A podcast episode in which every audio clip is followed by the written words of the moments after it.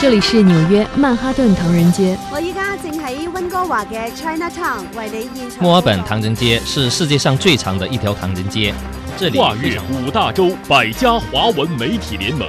每天一小时，关注华人资讯，聚焦华人热点，品味华人故事，传递华人心声，环球华人。说说咱华人事儿。听众朋友您好，欢迎收听今天的环球华人节目，我是主持人高楠。今天节目的主要内容有：江泽民同志遗体由专机静移北京，习近平等党和国家领导同志到机场迎灵，习近平同欧洲理事会主席米歇尔举行会谈。习近平同老挝人民革命党中央总书记、国家主席通伦举行会谈。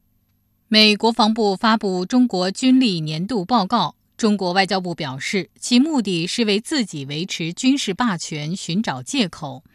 欢迎您持续关注我们的节目。首先进入今天的头条关注，关注你身边的话题。这里是环球华人。头条关注。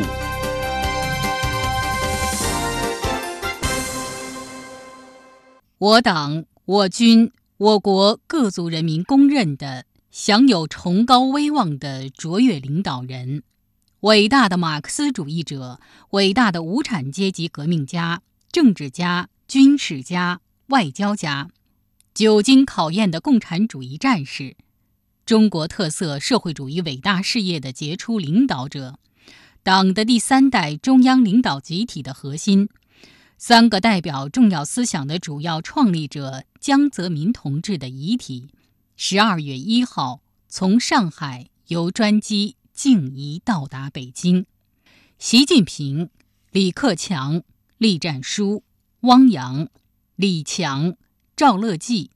王沪宁、韩正。丁薛祥、李希、王岐山等党和国家领导同志到北京西郊机场迎灵，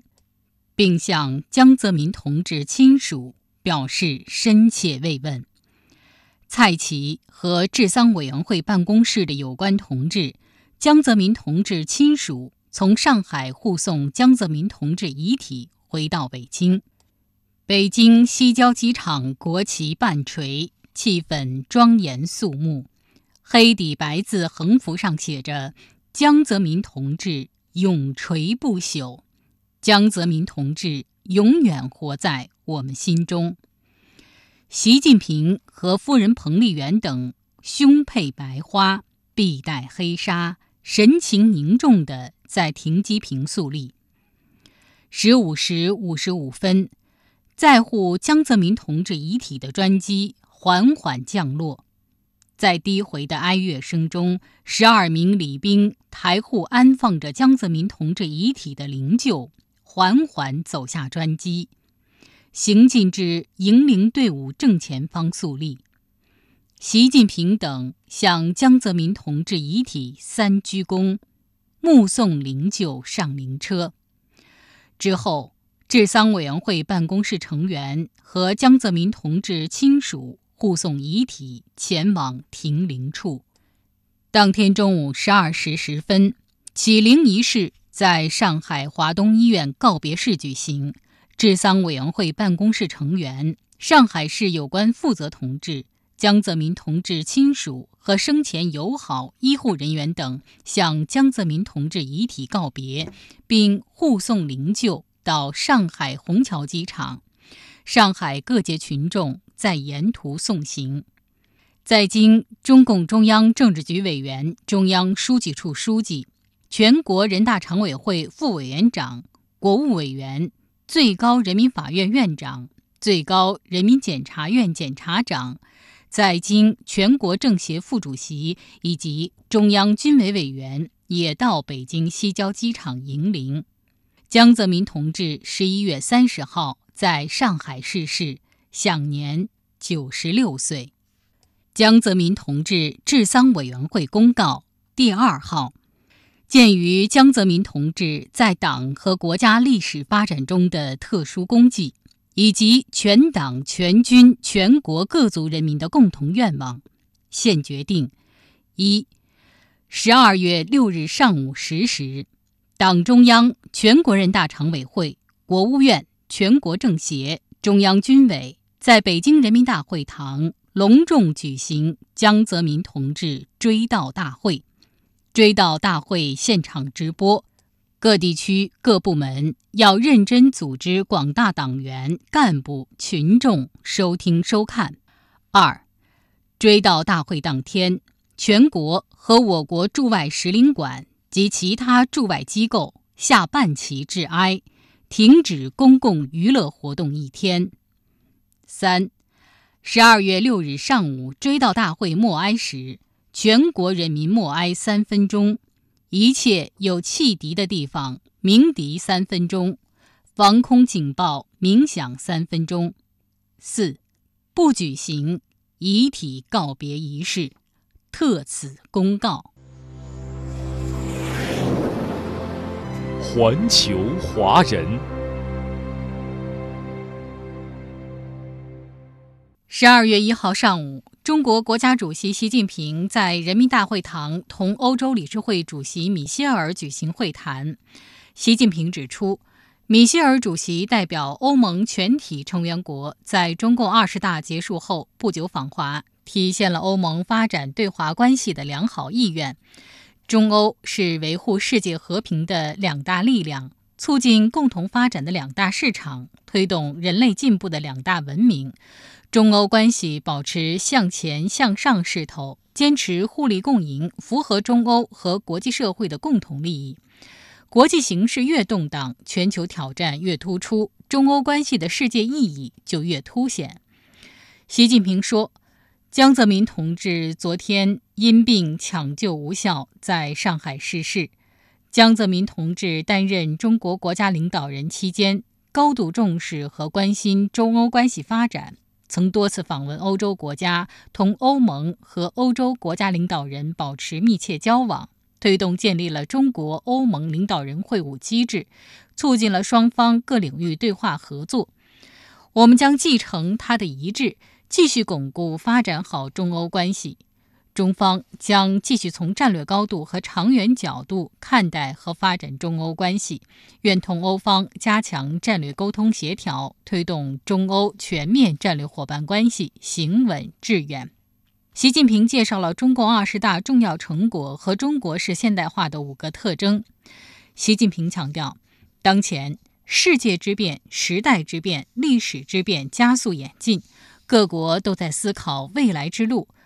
中共二十大给出了中国答案，那就是对内坚持中国特色社会主义道路，坚持以人民为中心的发展思想，坚持深化改革开放；对外坚定奉行独立自主的和平外交政策，坚持维护世界和平、促进共同发展的外交宗旨，致力于推动构建人类命运共同体。中国的发展是世界和平力量的增长。中国永远不称霸，永远不搞扩张，这是中国共产党的庄严政治承诺，反映了十四亿多中国人民的意志。我们有信心、有能力，以自身制度的稳定、治理的稳定、政策的稳定、发展的稳定，不断为国际社会注入宝贵的确定性、稳定性。中国式现代化和欧洲一体化是中欧各自着眼未来做出的选择。双方应该相互理解、相互支持。习近平就中欧关系发展提出四点看法：一是要秉持正确认知，中欧之间没有根本战略分歧和冲突，中方不想称王称霸，从不搞，今后也不会搞制度输出。中方支持欧盟战略自主，支持欧洲团结繁荣，希望欧盟机构和成员国建立客观正确的对华认知，对华政策坚守和平共处，坚持互利共赢，超越冷战思维和意识形态对立，超越制度对抗，反对各种形式的新冷战。二是要妥善管控分歧，中欧历史文化、发展水平、意识形态存在差异。双方在一些问题上看法不同很正常，应该以建设性态度保持沟通协商。关键是尊重彼此重大关切和核心利益，特别是尊重主权、独立、领土完整，不干涉对方内政，共同维护中欧关系的政治基础。中方愿在平等和相互尊重基础上举行中欧人权对话。三是要开展更高水平合作。欧洲是中国快速发展的重要伙伴，也是受益者。中国将实行高水平对外开放，加快构建新发展格局，欢迎欧方继续参与、继续共赢。双方要加强宏观经济政策协调，加强市场、资本、技术优势互补。共同打造数字经济、绿色环保、新能源、人工智能等新增长引擎，共同确保产业链、供应链安全、稳定、可靠；共同反对搞脱钩断链、保护主义；共同反对把经贸科技交流政治化、武器化。中方将向欧洲企业保持开放，希望欧盟排除干扰，为中国企业提供公平透明的营商环境。四是要加强国际协调合作，中欧都主张维护以联合国为核心的国际体系，可以共同践行真正的多边主义，合力应对挑战，共同维护世界和平与发展。双方要引领全球应对气候变化和生物多样性保护、能源安全和粮食安全、公共卫生等努力，加强各自优质公共产品和合作平台的对接协作。欢迎欧方参与共建“一带一路”全球发展倡议，同欧盟全球门户战略有机对接，通过现有各种机制，推动各领域对话合作取得更多成果。米歇尔祝贺习近平再次连任中共中央总书记，代表欧盟对江泽民同志因病逝世表示沉痛哀悼。他表示。当前国际形势和地缘政治正在经历深刻复杂变化，国际社会面临诸多挑战和危机。中国不搞扩张，是维护联合国宪章宗旨和支持多边主义的重要伙伴。欧方珍惜在中共二十大后不久即同中方进行最高层次面对面会晤的机会，愿本着相互尊重和坦诚的精神。同中方就欧中关系各方面重要问题进行深入讨论，增进相互了解，促进对话合作，妥善处理分歧。欧盟坚持战略自主，致力于加强自身能力建设，推进欧洲一体化。欧盟坚持一个中国政策，尊重中国的主权和领土完整，不会干涉中国内政。欧盟愿做中方可靠、可预期的合作伙伴。欧方愿意同中方办好下阶段高层交往，通过加强直接对话合作，减少误解误判，加强沟通协作，更好共同应对能源危机、气候变化、公共卫生等全球性挑战。欧方愿同中方继续推进欧中投资协定的进程，增强供应链稳定互信，深化欧中各领域互利合作。十一月三十号，中共中央总书记、国家主席习近平在人民大会堂同老挝人民革命党中央总书记、国家主席通伦举行会谈。双方强调，要秉持长期稳定、睦邻友好、彼此信赖、全面合作方针和好邻居、好朋友、好同志、好伙伴精神，政治上互尊互信，经济上互惠互利。人文上相知相亲，不断深化中老命运共同体建设，为推动构建人类命运共同体作出积极努力和贡献。双方强调，要秉持长期稳定、睦邻友好、彼此信赖、全面合作方针和好邻居、好朋友、好同志、好伙伴精神，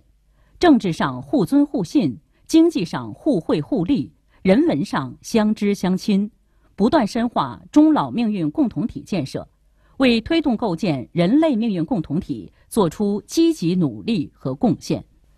习近平首先表示，江泽民同志因病抢救无效，于今日在上海逝世。江泽民同志是中国党、军队和各族人民公认的享有崇高威望的卓越领导人，伟大的马克思主义者。伟大的无产阶级革命家、政治家、军事家、外交家，久经考验的共产主义战士，中国特色社会主义伟大事业的杰出领导者，中国共产党第三代中央领导集体的核心，三个代表重要思想的主要创立者。我们沉痛悼念江泽民同志，将化悲痛为力量，按照中共二十大的部署，为全面建设社会主义现代化国家、全面推进中华民族伟大复兴而团结奋斗。通伦对江泽民同志逝世表示沉痛哀悼，他表示，这是中国党和人民的巨大损失，老挝党和人民感同身受。江泽民同志担任党和国家主要领导人期间，带领中国人民取得了重要发展成就，为中国特色社会主义事业做出了重要贡献。江泽民同志是老挝党和人民的亲密朋友，二零零零年访老时提出了“十六字方针”，为老中关系发展发挥了重要引领作用。老挝党、政府和人民。将同中国同志一道，不断把中老友好事业推向前进。习近平表示，去年以来，我同通伦总书记同志通过多种方式保持密切沟通，就中老关系发展和命运共同体建设达成许多重要共识。我愿同通伦总书记同志一道，引领中老命运共同体建设走深走实、行稳致远，更好造福两国人民。促进本地区和平稳定、发展繁荣。习近平介绍了中共二十大主要情况，表示中共二十大阐述了开辟马克思主义中国化时代化新境界等重大问题，提出新时代新征程中国共产党的使命任务，强调要全面建设社会主义现代化国家，全面推进中华民族伟大复兴。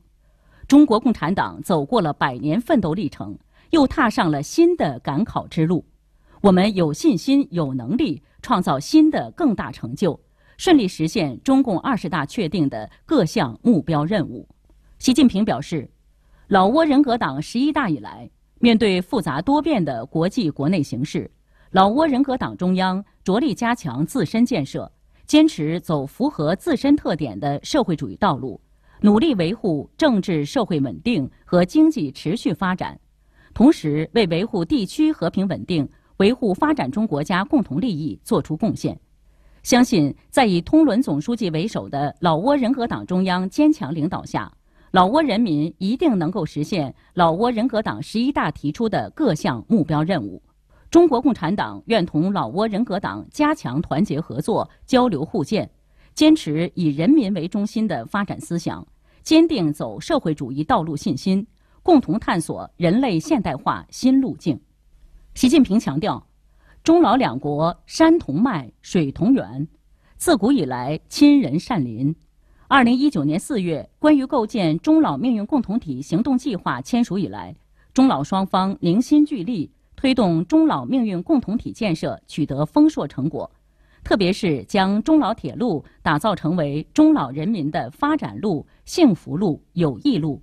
不仅为两国人民带来巨大福祉，也为共建“一带一路”和推动构建人类命运共同体提供了示范。新形势下，双方要牢牢把握两国关系正确方向，确保中老命运共同体建设不偏航、不失速，不断夯实安全根基，共同维护政治安全，推进执法安全和防务合作。要深化利益融合和发展战略对接。推动本地区互联互通和协调发展，深化经贸投资往来。中方将鼓励更多中国企业赴老挝投资，欢迎老方更多优质产品进入中国市场。中方将继续为老方疏解当前面临的困难提供帮助，持续拓展科技、教育、文化、旅游、卫生、青年等领域交流合作，增进民心相通。中方愿同老方深化在蓝莓合作。中国东盟合作框架内的协调配合，弘扬全人类共同价值，共同维护世界和平稳定和发展繁荣。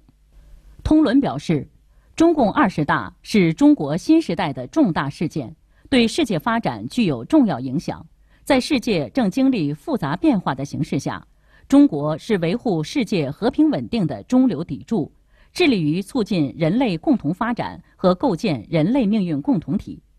相信在以习近平同志为核心的中共中央领导下，中国一定能全面贯彻落实中共二十大精神和二十大确立的各项目标任务，如期实现第二个百年奋斗目标。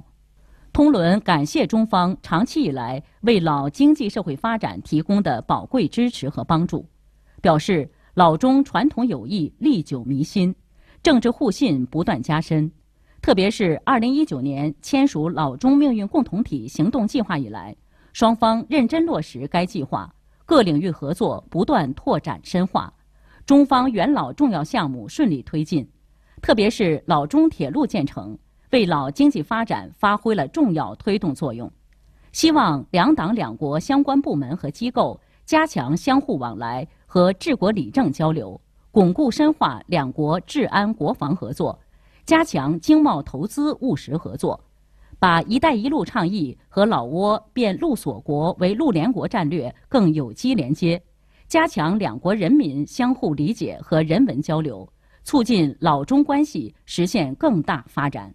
接下来，我们来连线老挝中华总商会常务副会长吴兴华，来听听他对于这一话题有哪些看法。本次通伦总书记受习近平总书记的邀请，在十一月二十九号到十二月一号对中国进行正式的国事访问，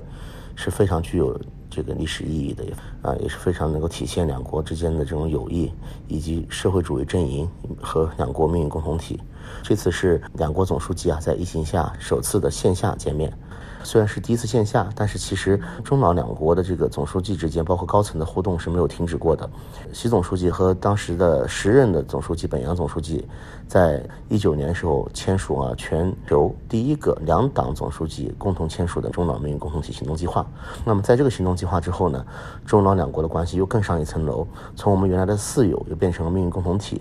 那么在这样的命运共同体下，虽然是有疫情的这种全球的一种大的这种呃困难在，包括整个全球的经济形势的严峻，国际的大挑战，在这种情况下，这个中老两国作为命运共同体，互帮互助，互为支撑。那么老挝的第一条的高速公路是中国投资的，老挝第一条铁路也是中国投资的，老挝的第一颗卫星也是中国发射的，老挝的第一个工业园区也是中国投资的。那么在这么多的第一个情况，都是咱们中老的合作的体现。那么尤其是这次在这个两国总书记的这个会面中，又提到了这条铁路是发展路、幸福路，也是友谊路。这三个词的体会是特别有体会，尤其在这一年内，啊，这条铁路大大的缩短了这个时间，大大提高了效率，啊，对老百姓的经济发展、对周边经济的带动，啊，对他整个国家的发展有不可忽略的意义。然后对于这个幸福，老百姓们感到幸福，大家不用再。就用十个小时、十几个小时去走两个小时的路程，所以现在不管是老百姓还是政府，还是大家所有的就用了这条铁路都感到幸福感。友谊这条铁路的中老铁路，所以它体现了中老两国的友谊。这次访问为什么有其他的意义呢？因为十二月二号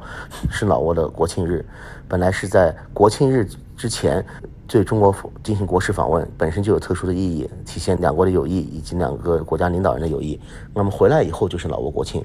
那么在这么一个有意义的情况下去进行访问也是有深刻意义的。那么咱们的传统友谊啊是有历史悠有源长的，从一九七五年老挝建国以来。包括当时的毛泽东和周恩来同志和老挝的领导人就保持良好关系。包括这这次两个两国总书记也提到，在两千年江泽民同志作为总书记访问老挝时候提的十六字方针，也对中老关系具有很大的帮助。然后在习总书记在之后二零一零年的进行访问的时候，提出了全面战略合作伙伴关系。然后又在一九年自己这个由总书记本人又提升到命运共同体。那么这所有的一切的一切对中老的合作都有很重要的帮助。所以，我相信这次两国总书记的会见会为中老合作以及中老友谊，呃，打下更夯实的基础。中老友谊和中老合作一定会源远流长。没有最遥远的距离，不问梦开始的地方，只有你关心的。从二零一六年开始，春节成为你开心的。妈，我拿到了剑条。你用心的。大家好，我是你们的导游小丽，在广袤的东非草原，路过你的全世界，环球华人。